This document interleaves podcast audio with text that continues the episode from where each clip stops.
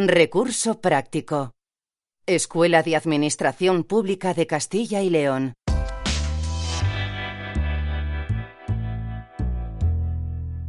¿Qué hacer cuando secuestran mi cuenta? Un secuestro digital, como su propio nombre indica, consiste en el robo de cuentas online, ya sea, por ejemplo, de correos electrónicos u otras plataformas que requieran de una acreditación consiste en la incapacidad por parte de un propietario de una cuenta a acceder a dicha cuenta y gestionarla, puesto que ha sido robada por otro usuario de la red. Con el paso del tiempo y la evolución de la digitalización, este acto se ha ido desarrollando paulatinamente hasta convertirse en una realidad diaria que afecta a miles de usuarios.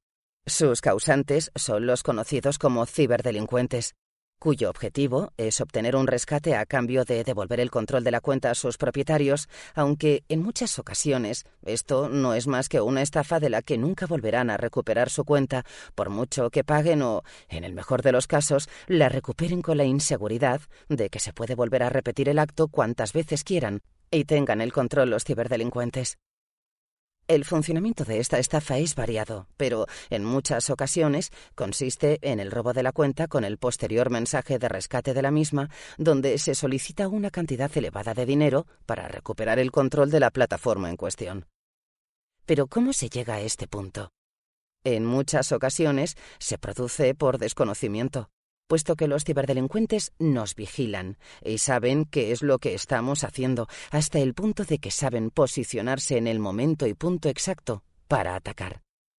Por ejemplo, si estamos realizando una compra online y estamos esperando a recibir el paquete, muchas veces se hacen valer de esto para enviarnos un correo electrónico, SMS u otros tipos de mensajes instantáneos donde se nos solicita acceder a un enlace externo para completar ciertos datos que faltan para finalizar la compra, entre otros ejemplos.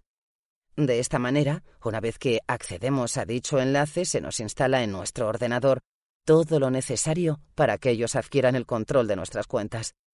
Tras esto, lo más común es recibir un correo electrónico o mensaje solicitando el rescate de la cuenta a cambio de una elevada cantidad de dinero. ¿Y cómo nos vigilan? Muy sencillo.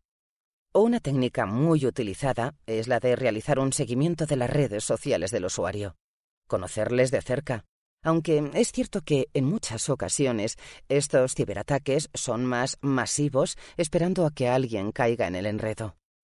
De esta manera, existen una serie de pautas y reglas que nos permiten proteger nuestros dispositivos de estos ciberataques. La primera y fundamental no es facilitar demasiada información a través de nuestras redes sociales. En segundo lugar, no te fíes de todos los correos electrónicos y menos los que incluyan enlaces externos, te soliciten información personal o la descarga de archivos sospechosos.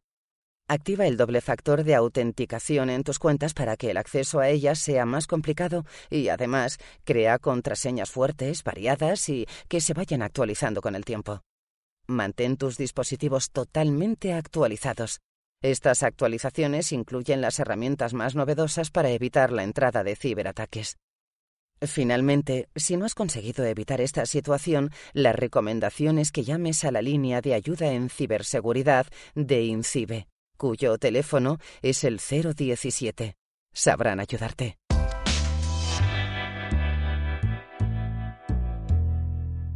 Escuela de Administración Pública de Castilla y León.